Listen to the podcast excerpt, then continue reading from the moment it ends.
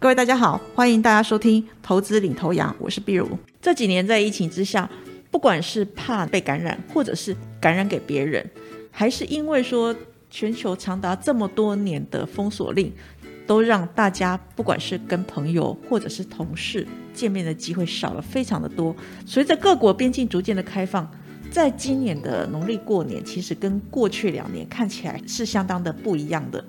我周遭有许多在国外工作的朋友。他们都是暌违了两三年，终于踏上家乡的土地，在过年期间和家人真实的团聚。那我也发现到，他们欣慰兴奋的情绪真的是无法形容的。中国最近这一段期间疫情相当的严重，尤其是他们不接受施打国外的疫苗，例如是像 mRNA 或者是次蛋白这些疫苗，而且中国它本土的疫苗是属于灭活疫苗。这种灭活疫苗对于变异株的保护能力相当的低，因此当中国的官方清零政策出现了法家湾完全开放的时候，瞬间各大城市它的疫情都是猛爆的一个状况。那我也听到朋友还有同事他们在讲说，他们在中国的工厂还有办公室基本上都是全军覆没的，几乎都确诊了。在过年的期间。我也趁着拜年的时候，顺便关心一下这些从中国回来的朋友，是不是有去打 mRNA 疫苗，是不是安全的度过了疫情？结果答案几乎都是很简洁的，我杨康。什么杨康？杨过的爹啊！我还郭靖完颜洪烈嘞。当然了，杨康他在这里的不是指《射雕英雄传》的人物，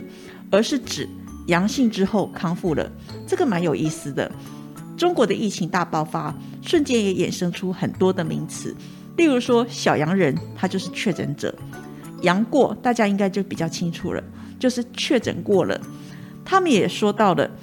只有极少数没有朋友的社会边缘人还待在阴间，没有去过阳间。那这个阴间跟阳间，就是指快筛所写信的阴性或者是阳性。在清零政策迟迟无法达到标准。中国在去年底改弦易辙，大幅的解封。他们希望说能够借由群体免疫降低疫情对于国家跟社会造成的负担。不过，由于说这个决定发生的太突然了，所以许多的民众他们关在家里，不能出去采买东西，民生物资基本上都消耗殆尽了。那商家也因为疫情的关系，物资准备的也相当的不够。所以，当民众的移动自由刹那之间获得释放了。当然，大家东西没有了就要去买，采买的需求骤增，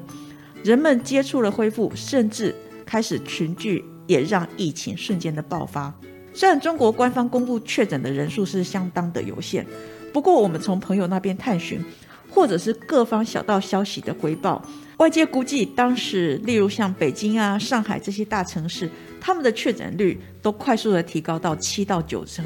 这个确诊率真的很吓人。我们在这里简短的就投资的角度来做个结论。我认为科技股现在目前还在库存调整期，虽然股价还是可以随评价和筹码波动，从中间找寻到投资机会。不过上半年科技股基本面的问题，还有题材性都是比较偏弱，所以我认为说当前比较有机会的就是在传产，尤其是在中国有设点。还有跟中国内需消费连接够深的产业，尤其是在生技产业，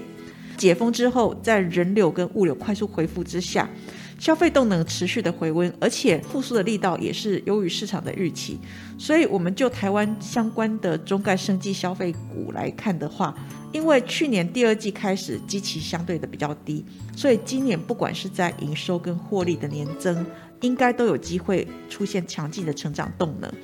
至于说台湾厂商受惠中国疫后复苏的中概生技股，涵盖的像隐形眼镜啊、眼科的治疗啊、保健食品跟美容护肤等。至于说防疫产品相关的厂商，因为先前的基期就比较高，所以今年的营运表现起来，它的 Y O Y 成长可能就不是那么好，比较有压力。所以我们对于防疫的个股维持中立的看法。在大规模确诊迅速蔓延的情况之下，其实大家最需要的不外乎就是像退烧药啊、止咳这一些能够缓解症状的药物。所以在解封的初期，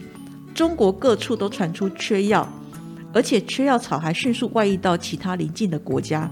尤其是退烧止痛药的品牌普拿疼，在疫情之间缺货频传。大家也都知道，能救回生命、减缓你极度不舒服的状况，花大钱对很多人来说都是值得的。大家还记不记得过年前让市场上一片哗然的新闻？就是说，啊，北市的一个药局的药师跟民众讲说，有台商跟他包了六百盒的普拿疼，因为都被他包走了。如果其他人想要买的话，一盒要价一千五百块钱，一千五百块，你花不花钱呢？这件事情让市场上相当的重视，之后主管机关就出重话喝止哄抬的这个行为，那也稳定了台湾相关药品的供货。不过日韩那一边状况就没有像台湾这么好了，常常会传出哎买不到退烧这些相关的药品，直到说日本跟韩国他们基于疫情的管控，对于中国的民众进出做了一些限制，这个买不到药的一个状况才缓解了。经历了新冠疫情的感染重症高峰之后，二月十三号开始，北京市政府将会恢复机动车尾号限行的措施。央视它也指出，目前北京的就医需求已经趋于平稳，社会生产的生活秩序逐渐恢复正常，疫情开始逐渐趋缓的状况了。第一波药品采购潮发生之后，民众接下来会有什么样的行为呢？我们来回想。二零二零年全球疫情爆发的初期，大家的行为模式，那首先就是防疫相关，不管是口罩啊、酒精啊、检测试剂、药品，这些都是大家抢购的物资。大家还记不记得当时一个口罩都买不到的一个状况？接下来日子还是要过，饭还是要吃。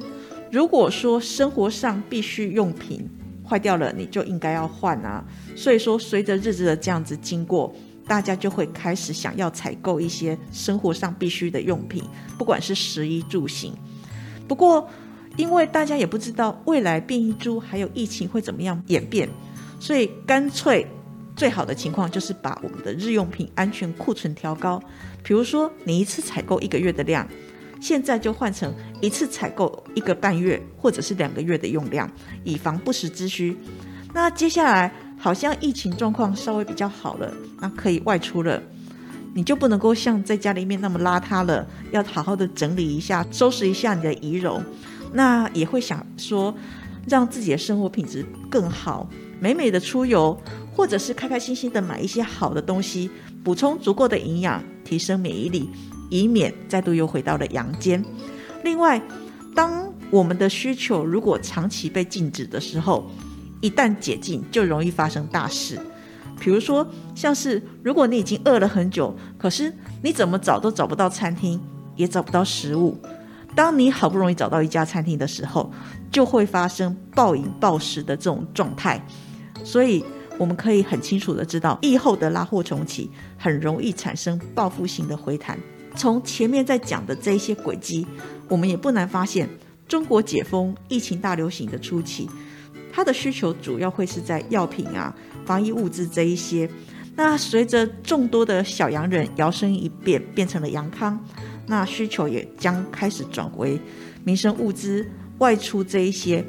从这个地方创造了一些相关的商机。所以商机将是会从一开始的像是口罩啊、酒精啊、检测试剂这一些防疫产品，逐渐扩散开来。所以我们预期。生技医疗还是疫后复苏后的一个重点。就投资的观点来看，我认为科技股还是在库存调整期间，